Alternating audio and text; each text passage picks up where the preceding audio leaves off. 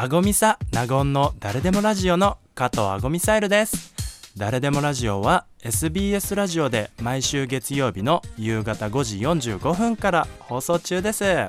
それでは今回の配信スタートです。お気を確かに。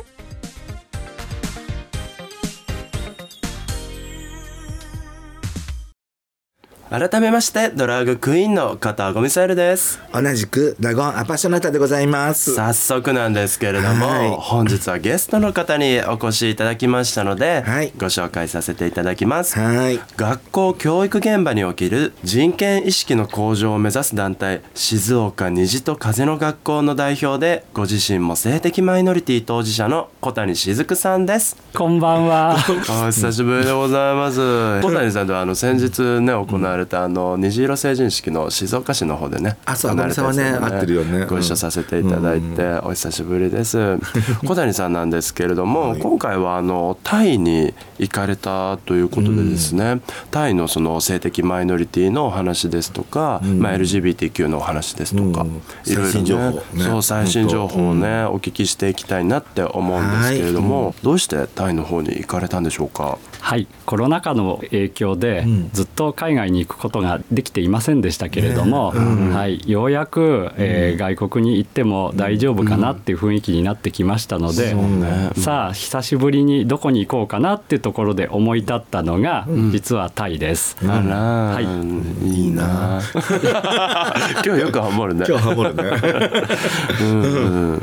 えー、とタイには、えー私は2度目なんですけれども、えー、とお二人はタイに行かれたことありますか？え 私行ったことないです。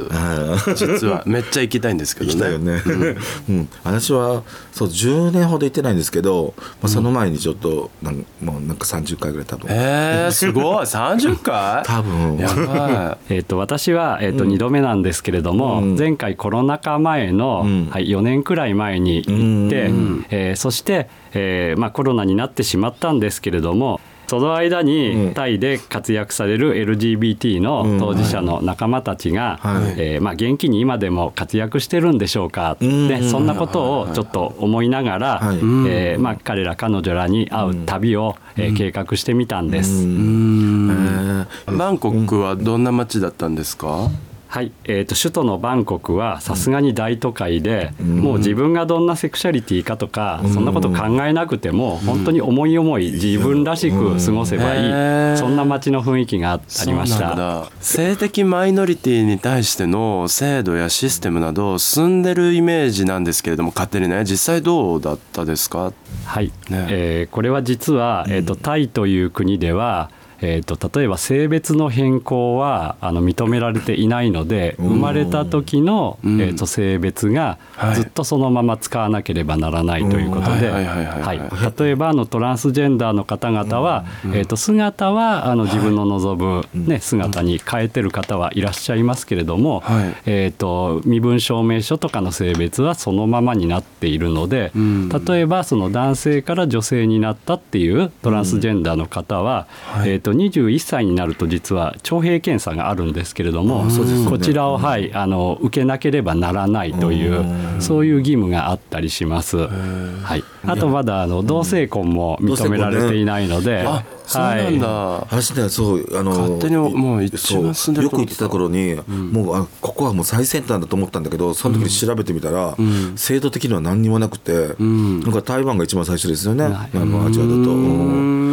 んとえあと他には、はい。えー、とタイでは、はい。バンコクレインボースカイ協会という民間の団体がはい。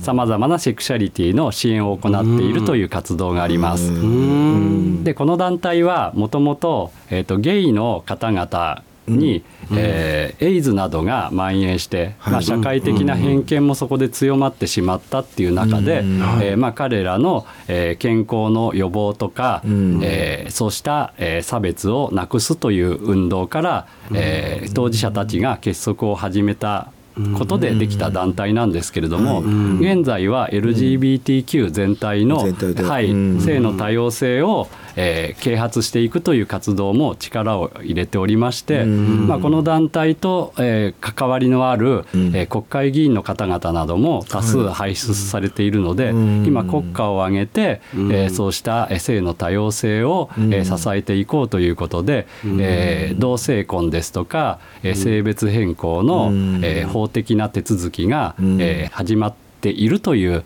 えそんなこともあの伺ってきました、やっぱり街中でも性的マイノリティの人たちに出会う機会は多いんですか？